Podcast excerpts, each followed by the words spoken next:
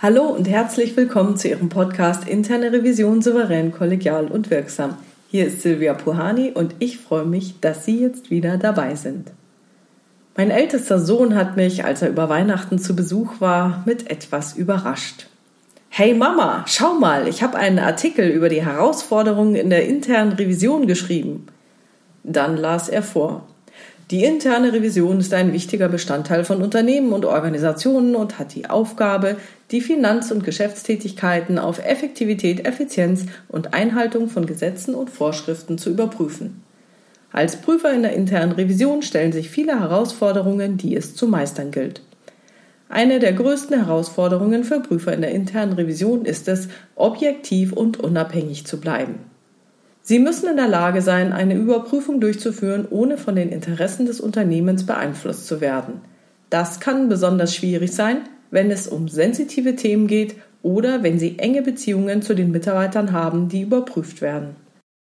Eine weitere Herausforderung ist es, die richtige Balance zwischen der Durchführung und Überprüfung und der Unterstützung des Unternehmens zu finden. Prüfer müssen dafür sorgen, dass alle Prozesse effektiv und effizient laufen, aber sie dürfen dabei nicht das Vertrauen der Mitarbeiter verlieren.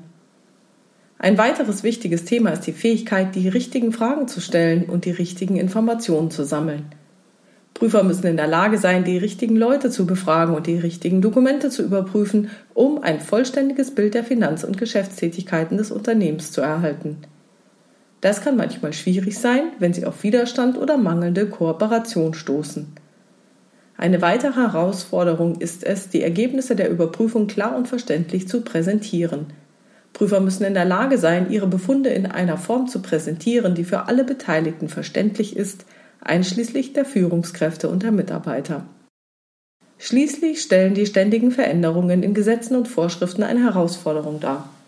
Prüfer müssen sicherstellen, dass sie immer auf dem neuesten Stand bleiben und die Auswirkungen dieser Veränderungen auf das Unternehmen verstehen. Dies kann Zeit und Ressourcen in Anspruch nehmen und erfordert ein hohes Maß an Flexibilität und Lernbereitschaft.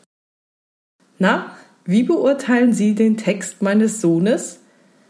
Da ich meinen Sohn kenne und er sich bisher nie für interne Revisionen interessiert hat, kam es mir schon ziemlich verdächtig vor, als er mich fragte, na Mama, wie findest du das? Dann habe ich einige Dinge kommentiert, die mir komisch vorkamen. Ich meinte, das habe kein echter Revisor geschrieben.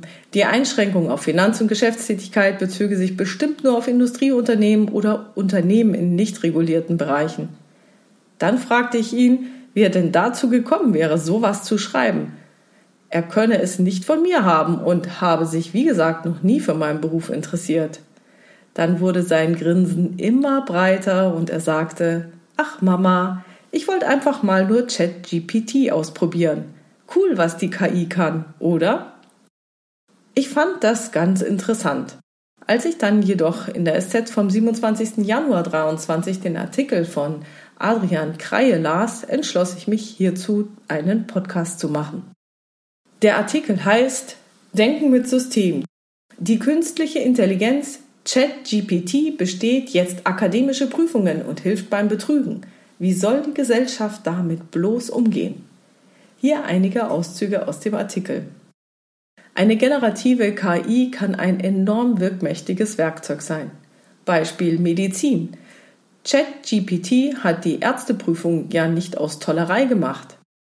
Wäre so eine KI nicht ein extrem hilfreicher Assistent, der Wissen abruft, damit sich der Arzt auf das Behandeln konzentrieren kann? Beispiel Jura. Findet eine KI nicht sehr viel schneller und schlüssiger die Argumente und Präzedenzfälle? Beispiel Uni. Warum sollen sich Studierende die Einzelteile ihrer Seminararbeit nicht von einem Programm wie ChatGPT zusammenstellen lassen?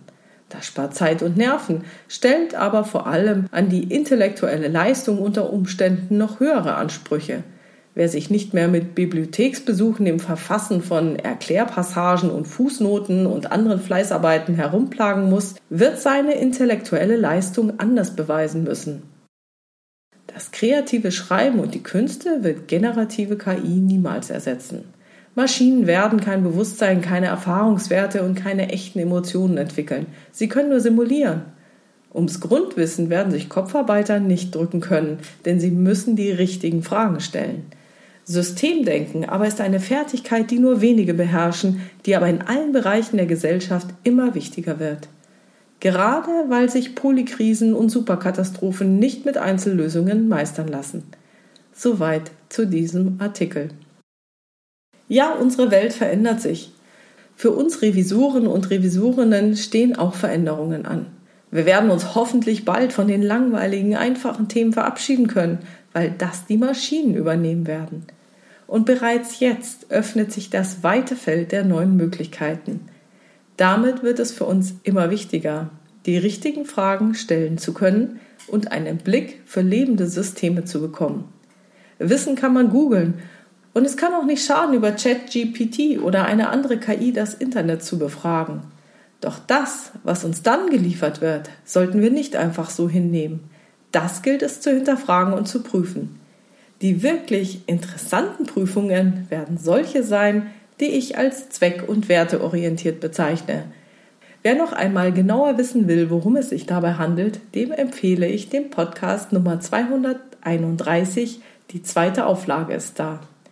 Für diese zweck- und werteorientierten Prüfungen werden von uns Revisoren und Revisorinnen zusätzliche Fähigkeiten benötigt. Diese haben sehr viel mit Selbstmanagement und Systemdenken zu tun. Das wird spannend. Ich freue mich auf die Zukunft. Das war's schon wieder für heute. Ich freue mich auch über Ihre Ideen, Gedanken und Kommentare auf meiner Webpage oder in der LinkedIn-Gruppe Interne Revision souverän, kollegial und wirksam unter dem Post zu diesem Podcast – kommen Sie doch gerne in die Gruppe.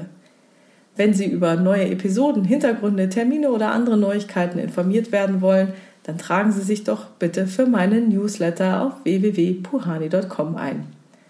Wenn Sie eine Frage haben oder mir sonst etwas mitteilen wollen, schreiben Sie mir gerne per Mail an info@puhani.com oder nutzen eines der Kontaktformulare auf meiner Webpage.